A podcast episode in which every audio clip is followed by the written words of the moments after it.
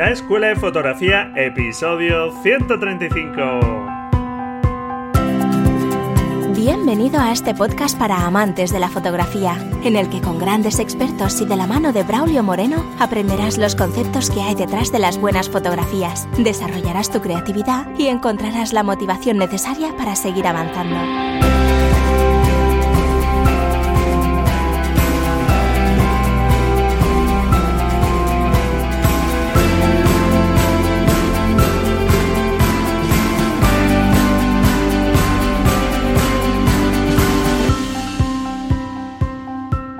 Hola, ¿qué tal? Bienvenido a este nuevo episodio del podcast La Escuela de Fotografía, un podcast para aprender fotografía y donde, como sabes, vamos más allá de las cámaras, de los objetivos y queremos centrarnos en aquellas cuestiones que pueden hacer mejorar nuestras imágenes. ¿Qué tal? ¿Cómo va la semana? Espero que estupendamente. No sé si estarás ya de vacaciones. Yo la verdad es que estoy deseando ya unas vacaciones porque esto de tener más horas de luz está muy bien, pero al final uno siempre se acuesta más tarde y se va acumulando el sueño. Así que sí, me van apeteciendo ya esas vacaciones pero bueno, durante todo el mes de julio habrá podcast y ya será en agosto cuando me tome las vacaciones. Y si tú estás ya de vacaciones, disfrútalas al máximo. Y como no, pues ya que tienes un poquito más de tiempo, aprovecha para practicar, para hacer esas fotografías que habitualmente no tienes tiempo. Y bueno, pues hoy vamos a hablar de un tema muy importante sobre la percepción visual, un aspecto que quizá no conozcas y que es muy interesante para poder mejorar tus fotografías. Y son los principios de percepción visual de la psicología gestal. Una psicología que estudió la percepción visual a principios del siglo XX y que pueden venirte muy bien para mejorar tus fotografías, como te estoy comentando. En este episodio hablaremos de estos principios y cómo puede ayudarte a mejorar tus fotografías y antes de empezar te recuerdo que para esas prácticas puedes participar hasta el próximo 29 de julio en el último reto fotográfico antes de las vacaciones. Que el tema de este reto fotográfico número 34 son los ríos, así que ánimo y a practicar. En la nota del programa te dejo el enlace al artículo donde se explica cómo participar a través de una fotografía. Y bueno, pues vamos allá con el contenido del episodio y tal como te estoy comentando, realmente para mejorar tus fotografías, para hacer que llamen más la atención, que impacten, afortunadamente no se necesita una cámara de gama alta o un equipo mega super profesional lo que necesitas es saber crear buenas imágenes, imágenes que generen un interés. Y lo que tenemos que ir consiguiendo es aprendiendo cómo funcionan las buenas fotografías, que es algo que no nos va a dar una cámara fotográfica por sí misma. Es un conocimiento y aprendizaje interno nuestro y que luego naturalmente sí podemos aprovechar en nuestras fotografías, porque al final todas las fotografías hablan, se expresan. ¿Y cómo se expresan? ¿Se expresan de forma textual o hablada? No, se expresan de una forma visual, utilizando el lenguaje visual. Por lo tanto, conocer sus peculiaridades e ir aprendiendo cómo funciona ese lenguaje, igual que en su día en la escuela aprendimos cómo escribir, cómo hablar, cómo leer, pues de la misma forma tenemos que aprender ese lenguaje visual ¿Para qué? Pues para poder crear mejores imágenes porque aprendimos todas esas normas en el colegio sobre el lenguaje escrito o hablado para poderlos usar correctamente. Pues ahora se trata exactamente de lo mismo. Por ese motivo sabes que hago hincapié en los temas del lenguaje visual, en conocer los elementos del lenguaje visual, de la composición, etc. Y en este episodio vamos a hablar de otro aspecto muy importante que es la percepción de las imágenes. Porque si somos capaces de meternos en la mente de la persona que está viendo una fotografía, quizá podamos encontrar algunos patrones que se puedan repetir en otras personas, digamos que sean un poco generales, compartidos por muchas personas y que podamos aplicar a nuestras fotografías. Respecto a la percepción visual nos estamos centrando en cómo leemos las personas las imágenes, algo que es naturalmente muy interesante porque todo aquello que aprendamos al respecto podemos utilizarlo en nuestras fotografías para que el contenido se adapte todo lo posible a cómo percibimos las personas. Y como te decía, afortunadamente la psicología de la gestal se encargó a principios del siglo XX de estudiar estos temas y de arrojar luz sobre estas cuestiones. La percepción visual es la capacidad de interpretar los estímulos visuales externos que recibimos y en esa percepción no solo interviene nuestro ojo, que es el órgano capaz de recibir los estímulos visuales externos, sino también nuestro cerebro que es el encargado de transformar esa información visual que recibimos gracias a la luz para hacer una representación, una recreación de la realidad. Y en esa percepción visual intervienen aspectos como nuestra experiencia visual previa, es decir, nuestra cultura visual, las características de nuestra propia personalidad e incluso nuestro estado emocional, anímico. Por lo tanto, el mundo real no es necesariamente tal y como lo percibimos. De ahí la serie del pintor René Magritte, donde dibujaba determinados elementos como una manzana o una pipa y debajo ponía el texto esto no es una manzana o esto no es una pipa porque estamos viendo una pintura que interpretamos como ese sujeto, pero esa pintura en sí no es una pipa o no es una manzana. Bueno, pues nuestro cerebro reconstruye la imagen, como te digo, influido por las experiencias previas y nuestra personalidad. E influye también, incluso como te estoy comentando, nuestra cultura visual. Hace un tiempo eh, compartí en el grupo de Facebook de la Escuela de Fotografía un vídeo de un experimento de Canon que me pareció muy interesante y que te voy a dejar en las notas del episodio a través de técnicas del seguimiento del ojo. Se estudió cómo personas con diferentes conocimientos sobre fotografía observaban la misma imagen y sus patrones visuales de seguimiento de la imagen, de observación de la imagen, la verdad es que cambiaban bastante. Algo que me parece muy muy interesante. Te aconsejo que eches un vistazo al vídeo. Pero afortunadamente, a pesar de las diferencias individuales que te comentaba, existen una serie de patrones en nuestra percepción comunes a la mayoría de nosotros que describen cómo nuestro cerebro organiza los datos que recibe. Y precisamente a través de diversos estudios la psicología de la gestal descubrió una parte de estos patrones desarrollando una serie de leyes o principios de la percepción que son los que te voy a comentar en este episodio. Mediante estas leyes o principios tenemos ya una idea de cómo percibimos las imágenes.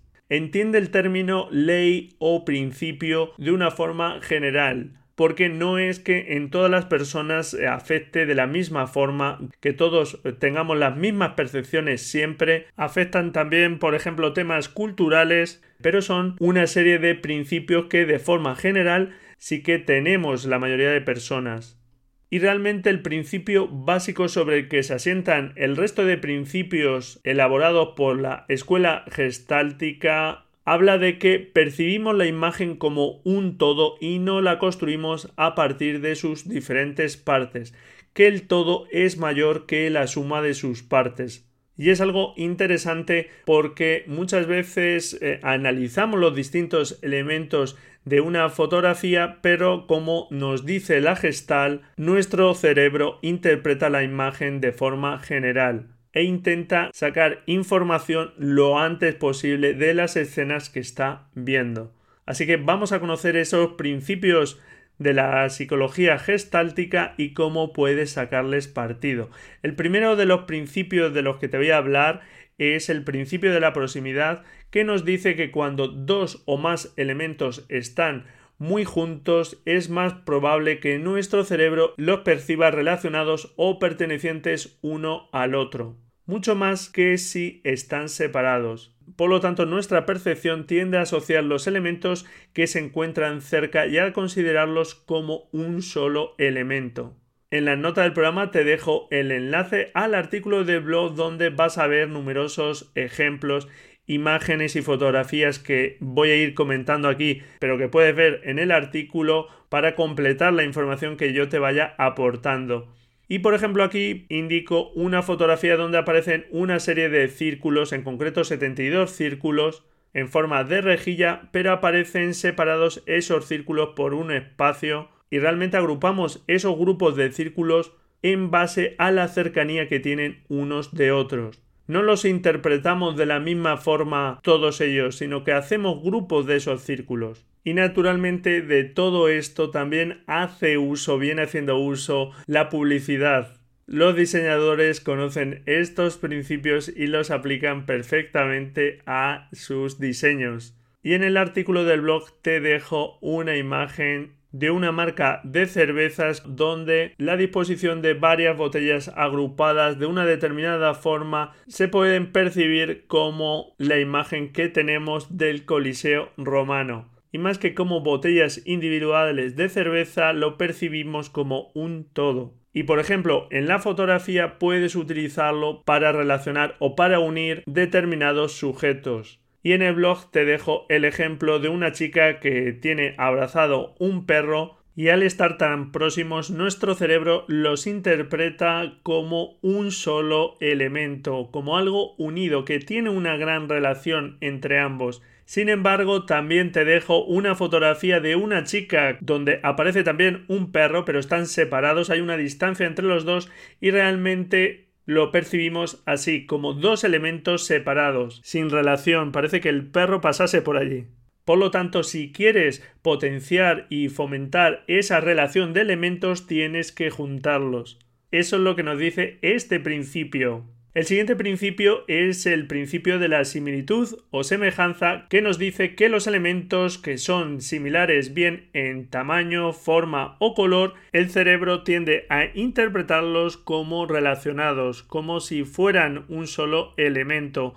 Es parecido al principio anterior, pero en este caso no solo es la proximidad, sino también que compartan alguna característica como es el color, la forma, etc. En el blog tienes varios ejemplos, te dejo algunos también del uso en publicidad. Y por ejemplo hay una imagen muy creativa de un pescado partido en rodajas. Y una de esas rodajas es una lata de conservas, haciendo ese símil en la forma con el resto de rodajas. Y naturalmente estableciendo esa relación, esa similitud entre la conserva con el trozo de pescado natural.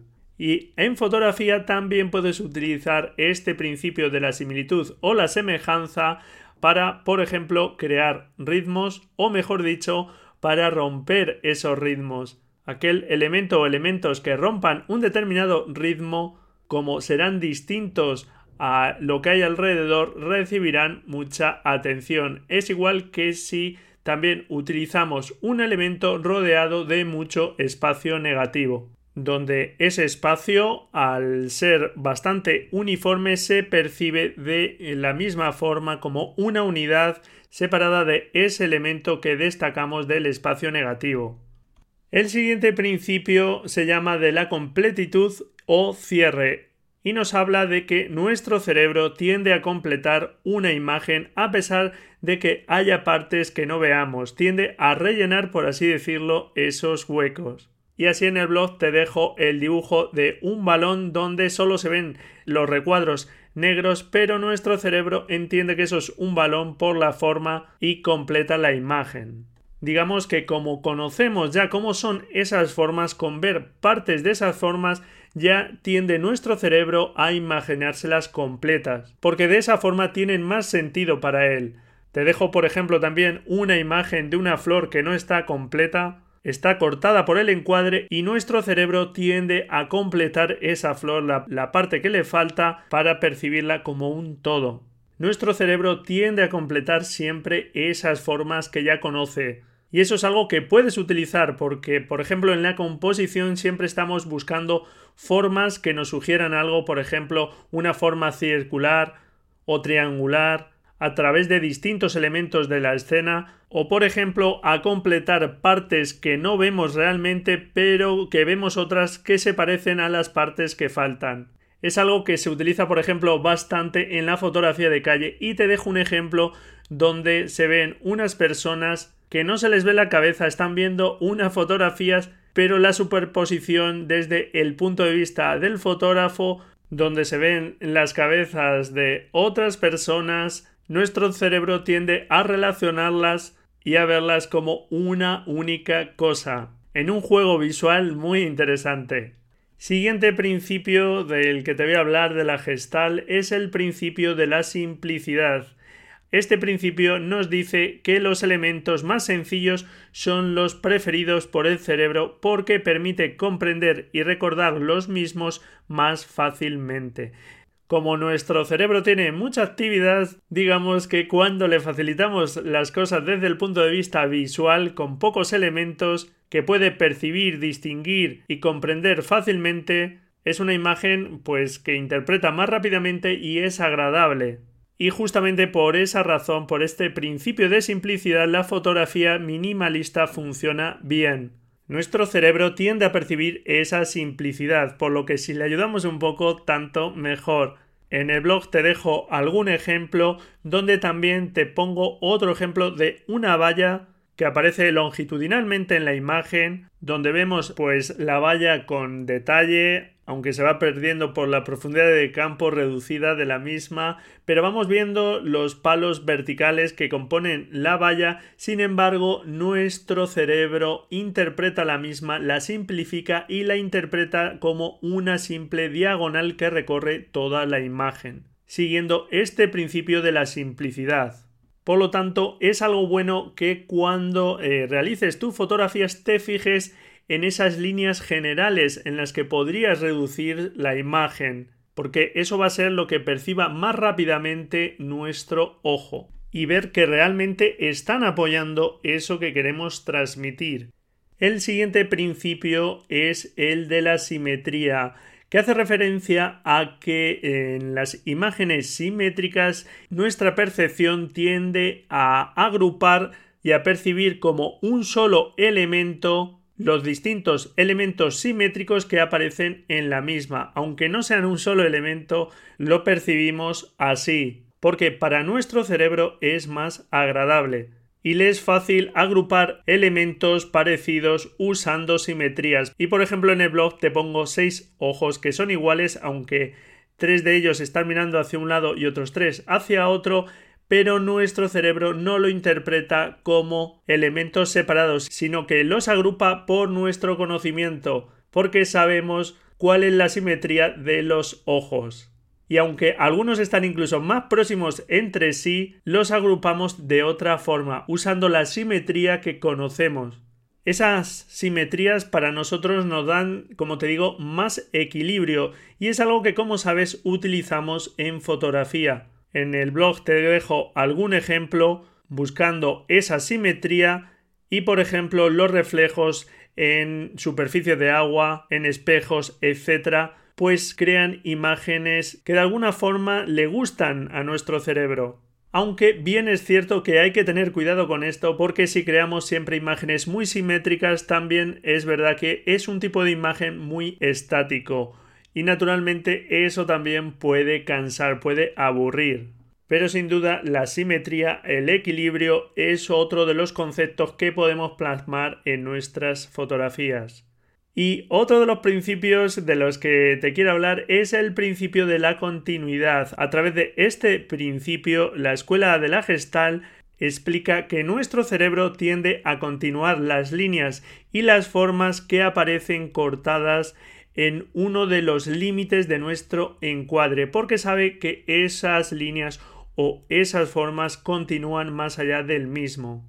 En el blog te dejo algún ejemplo donde se puede ver una fotografía de una carretera que hace un zigzag y que nuestro ojo sabe que sigue más allá de lo que vemos en la fotografía y que proviene de un sitio que tampoco estamos viendo. A través de las líneas y de este principio podemos dar un sentido de profundidad imaginando la continuidad de esas líneas en la escena.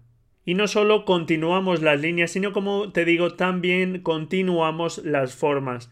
y te dejo una imagen de un reflejo donde solamente se ven los pies y el reflejo de la persona y nuestro cerebro interpreta esos pies y saben que continúan encima del encuadre y que realmente lo que estamos viendo es el reflejo. Pero tenemos que hacer ese esfuerzo de imaginarnos eso que no estamos viendo y que el reflejo nos está aportando algo de información. Fíjate qué interesante esto para realmente hacer que el espectador de nuestras fotografías tenga que hacer una lectura activa. No se lo damos todo, tiene que completar la imagen. Este principio de la continuidad también tiene relación con el de la completitud o cierre que hemos visto anteriormente.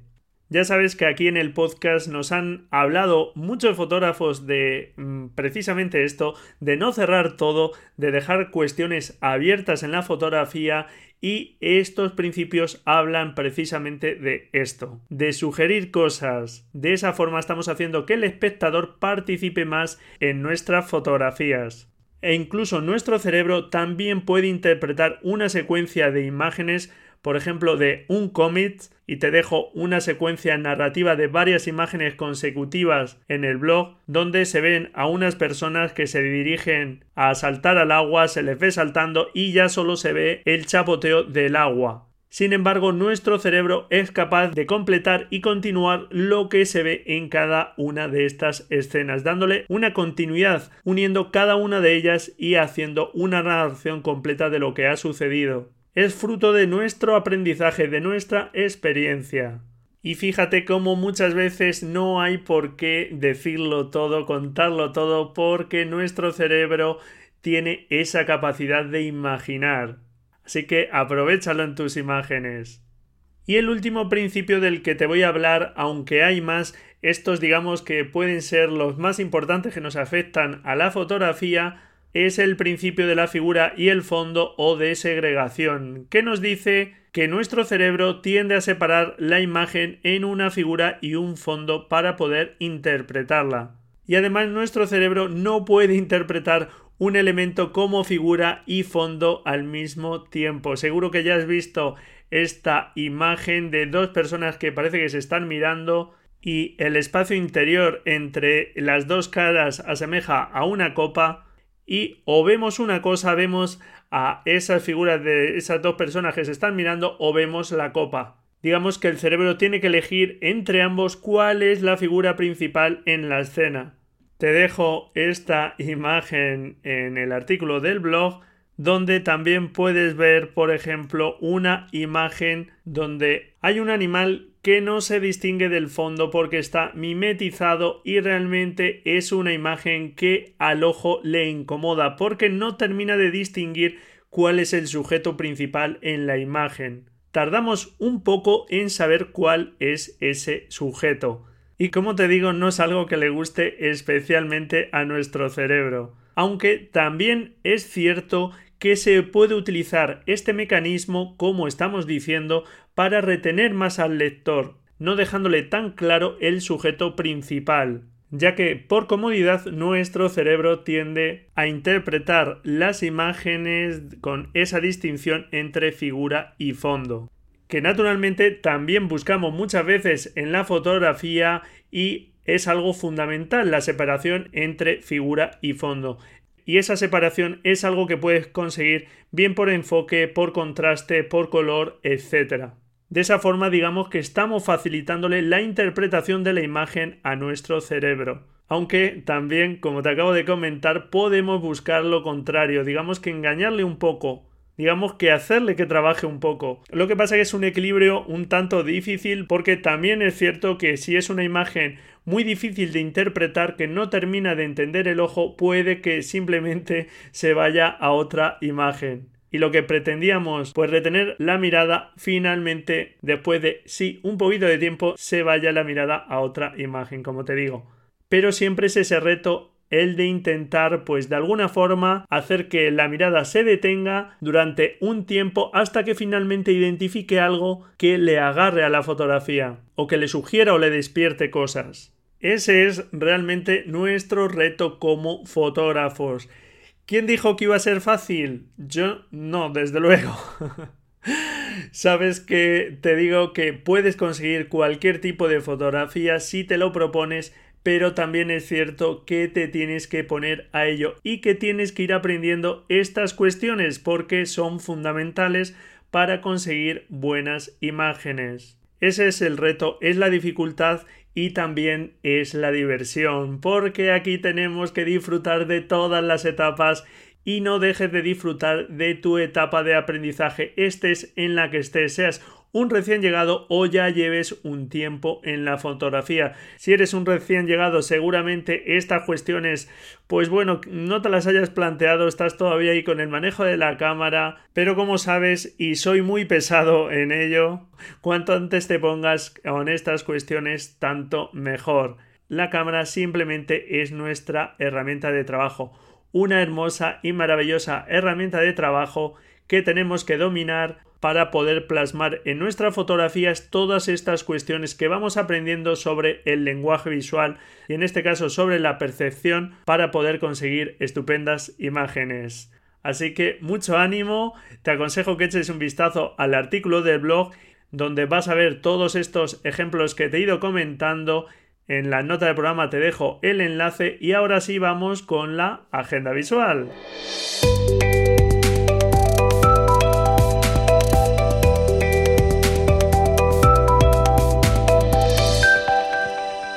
La primera de las noticias es una noticia vía Albedo Media sobre la eliminación de ruido en imágenes usando únicamente el software. Nos explica el artículo que en los últimos 10 años el hardware ha mejorado, pero tan solo se ha ganado 1,5 pasos de sensibilidad. Sin embargo, el resto de las mejoras mm, de reducción de ruido, que alcanza entre 3 o 4 pasos durante este tiempo, ha sido gracias al software. Y en este caso hablan del desarrollo de un sistema de eliminación de ruido que está llevando a cabo la compañía Nvidia, un fabricante de tarjetas gráficas como seguramente conoces y que parece que está dando muy buenos resultados, eliminando mucho ruido a través de un algoritmo de inteligencia artificial que llaman fotorrealista, que es capaz de replicar eh, el contenido de otras imágenes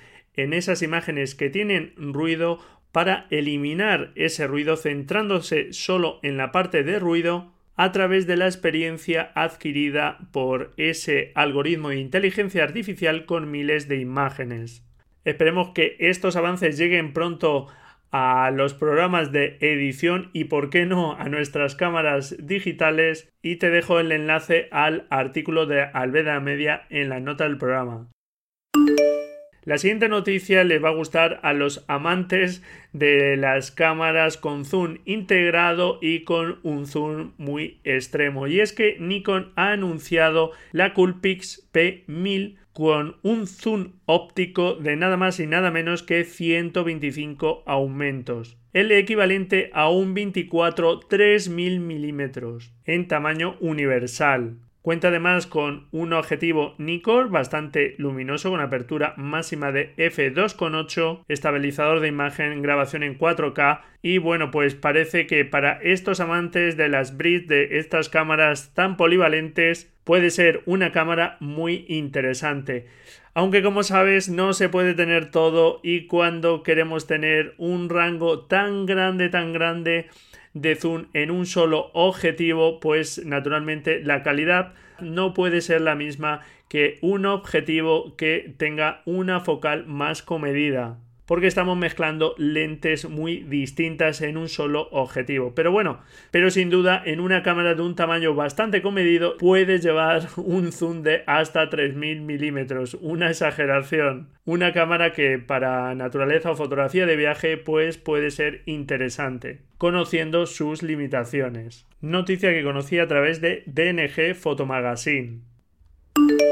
La siguiente noticia curiosa eh, proviene de Fotolari, donde Iker y Álvaro comparan un móvil de alta gama, un Huawei P20 Pro, con una cámara reflex, ni más ni menos, con una cámara reflex, eso sí, económica, la Canon EOS 4000D. y a través de un artículo interesante comparan ambas cámaras, la verdad es que muy distintas entre sí y la verdad es que el smartphone hace un papel bastante digno ya que aunque el sensor es muchísimo más pequeño en el móvil que en la reflex, realmente estamos hablando de calidades muy distintas, estamos hablando de un sensor de mucha calidad para un teléfono móvil con un sensor de gama bastante baja para una reflex. Aún así, pues naturalmente cuando hay malas condiciones de luz, sobre todo el sensor APS-C arroja mejores resultados y también consigue pues efectos de desenfoque, ese efecto bouquet que tanto nos gustan en los retratos, bastante más evidente la cámara reflex. Y donde peor se comporta, como te estoy diciendo, el teléfono móvil es en bajas condiciones de luz, como es lógico con un sensor tan pequeño aunque es sorprendente el modo noche de este teléfono móvil que es capaz de eliminar bastante ruido usando ya por software algo de inteligencia artificial como el sistema de Nvidia que te comentaba. Así que esperemos que avancen estos sistemas y esta comparación no trata de arrojar un resultado de quién es el ganador, sino que son dispositivos muy distintos. Uno es muy portable y otro pues permite manejar la cámara con mayor ergonomía, permite mucho más parámetros de configuración, etc pero es cierto que es curiosa esta comparación y vemos cómo los teléfonos móviles están dando pasos de gigante. Así que no los desprecies como dispositivo de captura. En la nota del programa te dejo el enlace a Fotolari por si quieres echarle un vistazo al artículo. Y la última noticia también es vía Fotolari que publica las mejores fotos de viaje del año según National Geographic. Existen diversas categorías dentro de la fotografía de viaje para este premio de National Geographic y la verdad tanto si te gusta la fotografía de viaje como si no porque no solo tenemos por qué nutrirnos de las disciplinas que nos gusten o que solamos practicar pues son unas fotografías estupendas y te aconsejo echarle un vistazo. Y bueno, pues hasta aquí este episodio. Espero que te hayan gustado estos principios que hemos estado repasando de la psicología gestáltica, te aconsejo echar un vistazo al artículo de blog para que veas esos ejemplos que te he ido comentando. Intenta poco a poco irlos trabajando, irlos practicando para asimilarlos y poder utilizarlos de la mejor forma posible en tus fotografías y sobre todo sigue aprendiendo y disfruta al máximo encantado como no de que me dejes tu valoración y tu reseña en iTunes, que vamos camino de las 100. Anímate, que son dos minutitos de tu tiempo que te agradezco muchísimo y me ayuda a que este programa pueda ser un poquito más visible y también por tus comentarios y tu me gusta en iBox. Muchísimas gracias por estar ahí al otro lado. Felices fotografías y nos escuchamos la próxima semana, si tú quieres, claro. Adiós.